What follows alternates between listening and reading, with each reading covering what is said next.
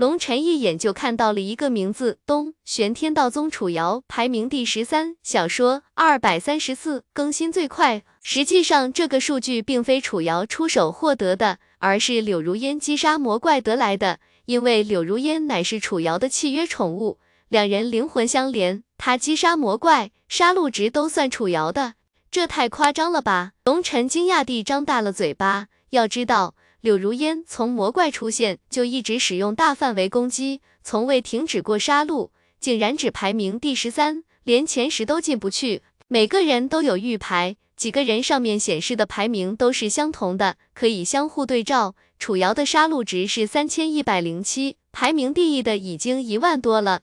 如烟算过了，这些魔怪每击杀一万个才算一个杀戮。楚瑶此时也一脸凝重地道：“难怪屈剑英对龙晨能进入前十如此没有信心，看来这天武大陆藏龙卧虎，怪物们纷纷出世，想要趁机扬名立万。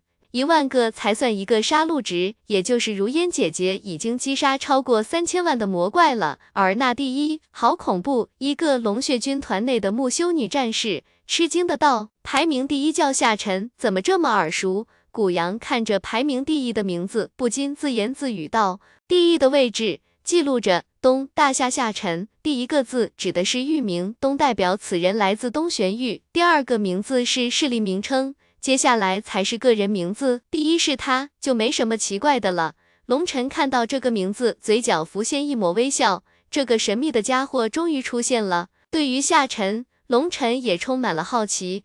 这个家伙到底是一个什么样的人？夏云冲对龙晨讲过，此人是大夏分支，但是具体的并不清楚，太过神秘。如今此人崭露头角，以大夏古国的身份冲击屠杀榜，恐怕这是要让大夏古国名扬天武了。他怎么会如此恐怖啊？要知道如烟至始至终都没有停止过攻击啊，难道他的攻击范围、杀伤力都远远在如烟之上？唐婉儿有些不服气地道。杀伤力在不在如烟之上，我不知道，但是他的攻击范围会超出你们的想象，所以他是第一，没啥稀奇的。龙晨笑道：“为什么？因为这个家伙是一个阵修，这简直就是作弊器。他只要布置阵法，将那些魔怪击杀就好。攻击范围，他想要多大就有多大，我们谁也跟他比不了。”龙晨道：“我勒个去啊，这简直就是作弊啊！不过论到作弊。”我绝对不怕他，嘿嘿。郭然嘿嘿笑道，郭然笑得很阴险，很淫荡，那贱贱的模样令人起鸡皮疙瘩。这夏晨明明是东玄域的人，为什么不跟我们在一起，而跑去别的地方呢？唐婉儿不解，这还不简单，怕我们抢怪贝，或者怕我们抢他怪贝？他们从核心地带进入，没人跟他们抢，可以肆无忌惮的杀了。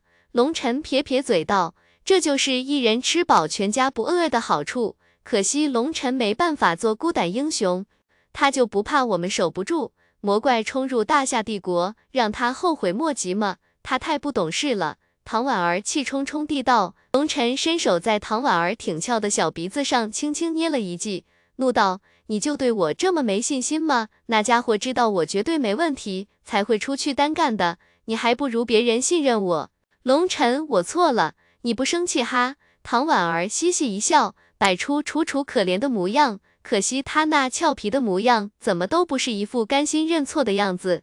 这排名第二到第九都是中玄域的强者，这中玄域真的好强啊！梦琪看着排名，不禁感叹道：这些人的排名前都带着一个中字，说明了他们的出处。而第十位竟然是一位来自南玄域的强者，这令众人十分吃惊。南玄域的强者不是都应该被覆灭了吗？不过想想，有些宗门足够强大，并没有把瑶池盛会放在眼里，或者瑶池圣地里并没有他们想到要的东西，故而没有参加。居剑英说过，有些宗门一直都十分低调，几百年甚至数千年都没有弟子出来走动，但是并不表示他们会一直沉寂下去，他们也在等待一个机会，一飞冲天，再现昔日辉煌。楚瑶姐姐的名字又提升了一位，已经到了十二位了。唐婉儿忽然兴奋的大叫：“原来排名榜上的杀戮值在不停的增加，柳如烟至始至终都没有停手，击杀了大部分杀来的魔怪，只留下一小部分漏网之鱼，冲向了这边，给玄天道宗弟子来排练阵型，寻找默契。要是如烟能全力爆发，应该可以稳进前十的。唐婉儿有些惋惜地道：“这不过是一个小小的开始，前期的排名并不重要，也没有什么意义。最重要是后半个月，如果前期就将力量耗光，后期无力。”不光排名要掉，甚至命都有可能丢掉。你们可不要将这场战斗看成儿戏。所以对于排名，你们根本不需要紧张，我们只需要最后发力，绝对可以超过他们的。放心吧，这次第一一定是郭然的，他的地位无人可以撼动。龙晨信心满满地道：“他真的行吗？”唐婉儿看向旁边的郭然，不知道什么时候，郭然取出一张桌子，静静地坐在那里。手中握着一个透明的酒杯，手腕微微晃动，酒杯中琥珀色的酒液在缓缓浮动，那模样要多装逼就有多装逼。这家伙在众目睽睽之下，竟然装起了深沉。见众人看过来，郭然不禁叹了口气。可能你们不知道，我自从加入了龙血军团，一直都在隐藏实力。但是如今天武大陆有难，亿万苍生即将置身于水深火热之中。我觉得我不能再低调了，我要以一个救世主的身份横空出世，将龙血军团的大名响彻万古乾坤。忽然说完，缓缓将杯子中的酒喝光，一把将手中的杯子摔成粉碎。你们看着吧，我郭然将彻底扬眉吐气，我的锋芒将刺破云霄，我的光辉无人可以掩盖。哈哈哈！郭然越说越激动，竟然仰天大笑。郭然这一笑，不少人脸色一变。纷纷后退，一脸戒备的看着郭然，甚至有些人已经捂上了自己的屁股。郭然老大不会是又要发疯了吧？大家小心屁股！一个上次被郭然咬过的龙血战士警惕地叫道。噗！郭然一口老血喷出来。上次发疯成为了他一生无法洗刷的耻辱，现在他恨不得找个地缝钻进去。可惜没看到知秋姐姐，不知道她会参加这次大战吗？我好想她的。唐婉儿忽然想起了叶知秋，想到当初他为了救龙晨而牺牲自己的命，声音不禁有些哽咽了。那凄婉的画面又出现在他的脑海中。放心吧，他一定会来的。只不过广寒宫与淼乐仙宫齐名，同为天武守护势力之一，不属于我们天武联盟管辖，我们无法知道他的消息而已。等真正的大战开始，才是真正强者崛起的时刻。那个时候才能看出谁才是真正的强者。龙晨的味道，时间一点一点过去，花诗雨指挥大军越来越熟练。随着不停的厮杀，众人的配合度越来越默契。各大演天者分别带领一部分强者，形成十八个军团来回冲杀。现在的他们没有了之前的恐惧，开始能够中规中矩的迎战了。不过一天过后，依旧有数百强者丧命在魔怪的爪下，这是不可避免的。很多人都如同温室的花朵，只知道修行，却没有真正上过生死战场。想要一下子适应，这非常艰难。尤其他们根本没有太多时间适应。那些无法适应的人，只能被淘汰。同时，众人也明白了那些魔怪的恐怖之处。他们的爪子和牙齿都带有剧毒，一旦命中头部，剧毒竟然可以灭杀元神。十八万强者，只有几百个人死亡，已经是非常了不起的数据了。花诗雨在指挥方面还是有一定天赋的。龙尘，你这是要将花诗雨培养成接班人吗？梦琪看着指挥若定的花诗雨，轻声问道。龙尘坐在地上，不停地往嘴里丢药丸，就好像吃糖豆一般，含糊不清地回答道。也不算什么培养，花诗雨个性要强，有一定智慧，而且杀伐果断，颇有大将之风。如果玄天道宗没有我，他肯定是领军人物。是我的到来改变了他的命运，我现在是把原来就该属于他的还给他而已啦。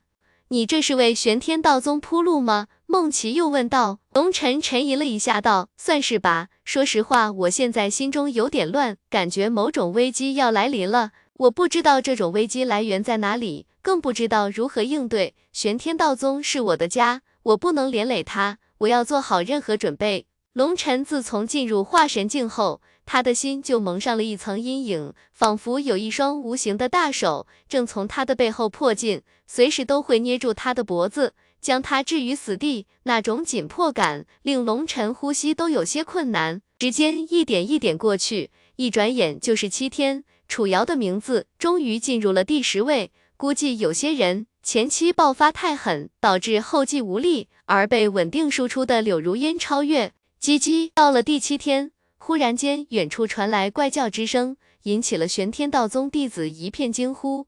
因为前方魔怪骤然增多，而且出现了全身包裹着鳞片的巨大甲虫。这些甲虫全身被金色的铠甲覆盖，防御力极为强大。小说二百三十四更新最快啊！每一个黄金甲虫有丈许高，竟然硬顶着玄天道宗的弟子，与之前的那些四脚蛇一样的魔怪掺杂在了一起。那四脚蛇魔怪攻击力强大。但是防御力极为薄弱，而黄金甲虫刚好与之相反，攻击薄弱，防御强大，两者参合在一起，一下子令玄天道宗弟子有些乱了阵脚。要我出手吗？梦琪开口道。身为魂修，梦琪一眼就能看出，这些黄金甲虫最致命的弱点是灵魂防御，只要他出手，可成片击杀。不需要，这是他们的战场。龙尘摇头。随着黄金甲虫的出现。那些演天者自然没有任何压力，九品天行者也没有太大威胁，但是七品八品天行者就变得压力陡增，有不少人手忙脚乱下受伤，甚至有人被击杀。优胜劣汰，这是一种自然法则，非常残酷。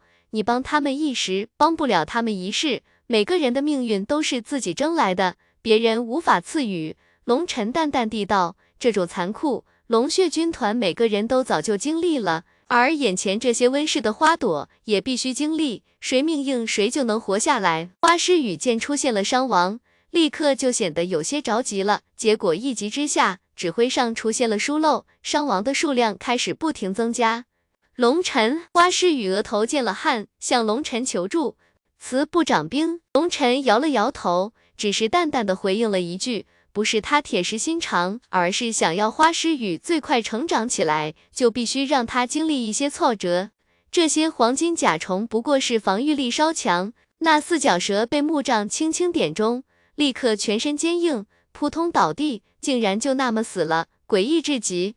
砰砰砰砰，噗噗噗，赵林的身影在无尽的魔怪之海中翻腾，手中木杖飞舞，就好像大海中一叶扁舟。不停起伏，可是不管海浪如何巨大，这叶扁舟始终乘风破浪，无法倾覆。倒是那些魔怪不停地被击杀，很快赵林的脚下魔怪尸体越来越多，堆成了一座小山。而赵林屹立于山巅，任由无尽的魔怪冲击，他如磐石一般屹立不动。玄天道宗的弟子们看着赵林长发飞舞，如此轻松地击杀那些魔怪，无不心中充满了敬服与崇拜。要知道。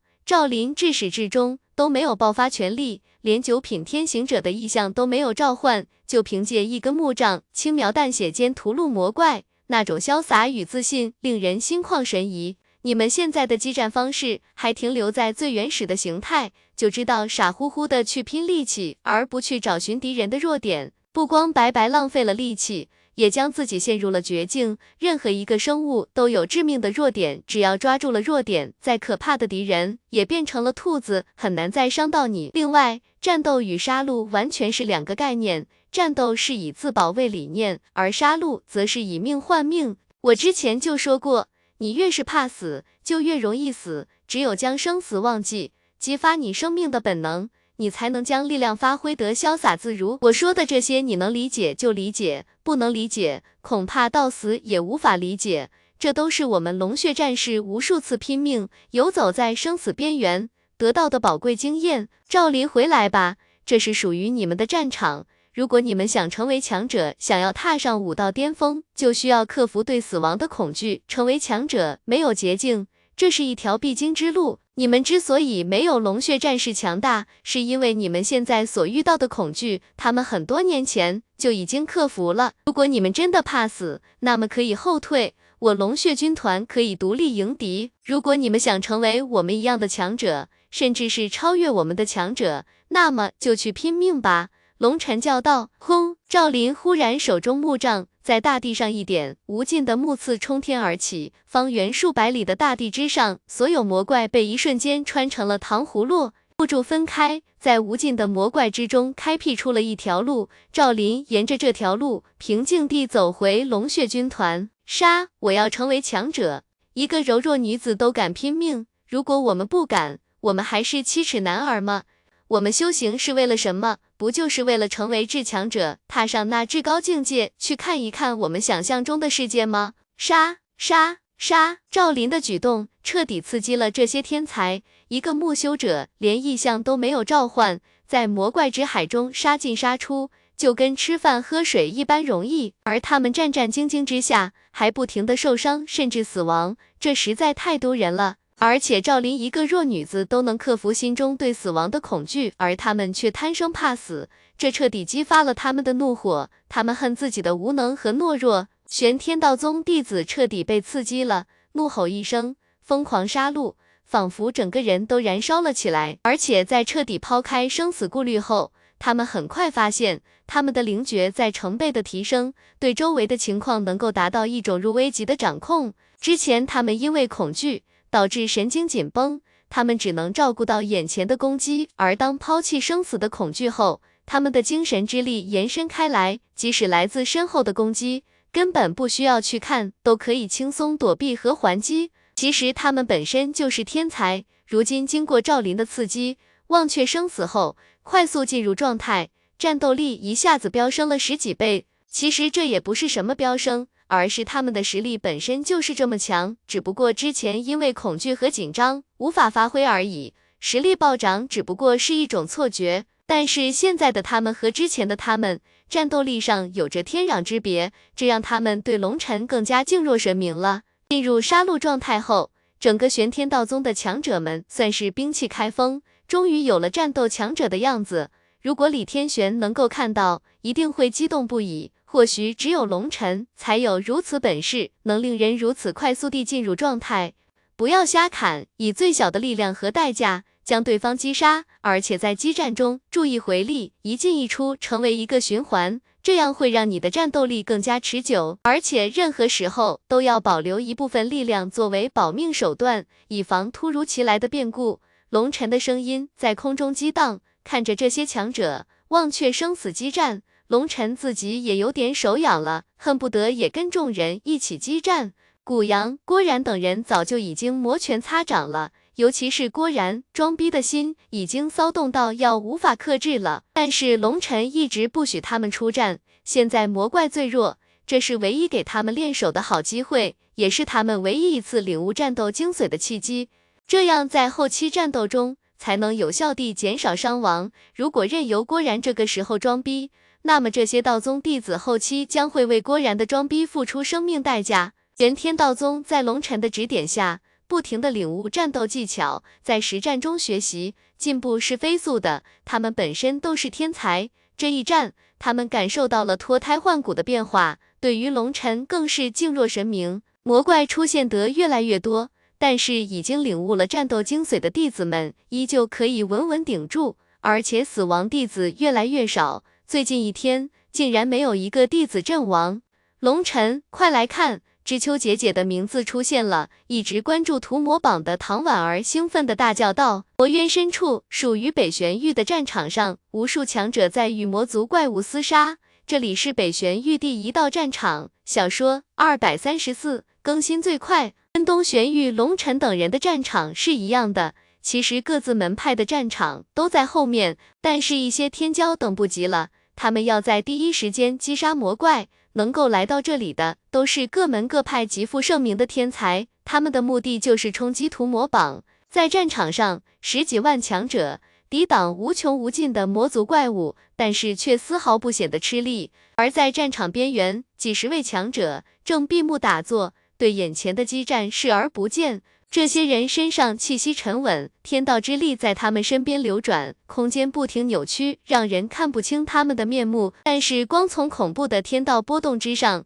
就知道这些都是极为恐怖的衍天者，而且还是衍天者中的佼佼者，战力惊天。他们坐在这里，并没有参战的意思。很显然，他们不屑于击杀这些魔怪，也知道现在还不是真正冲击屠魔榜的时候。就在这些强者冷眼观望的时候，一个白衣白裙的女子出现在众人面前，她就像是一个来自异界的幽灵，悄无声息的出现。她一出现，整个战场猛然间温度骤降，仿佛一瞬间进入了冬天。那女子莲步轻移，仙长的莲足踩在大地上，只见一朵冰花生出。急速扩散，瞬间布满方圆数百里的空间。他走过的地方，瞬间变成了寒冰世界，大地被冻结，天空之中雪花飞舞，如同一尊冰雪女神降临尘世。寒冰仙子叶知秋，他怎么会这么早出手？那些盘坐在战场外的眼天者们都大吃一惊。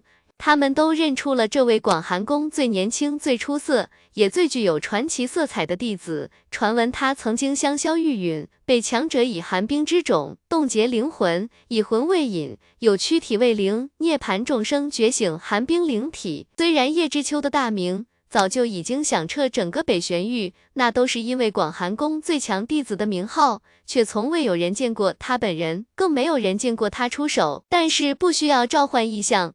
不需要激发术法，光凭气息就能冻结天地，这世间只有传说中的寒冰灵体能办到了。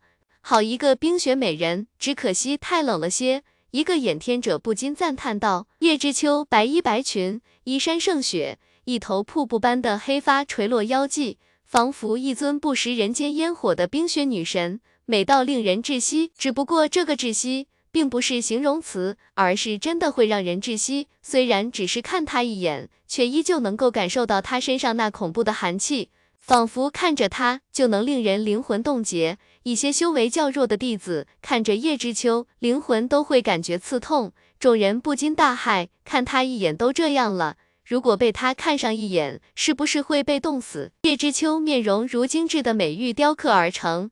那是一张完美无瑕的面孔，是一张天神的杰作。只不过这张美丽到极致的面孔没有一丝表情。如果硬要说有什么表情，那么它只有两个，一种是冷漠，另外一种是更加冷漠。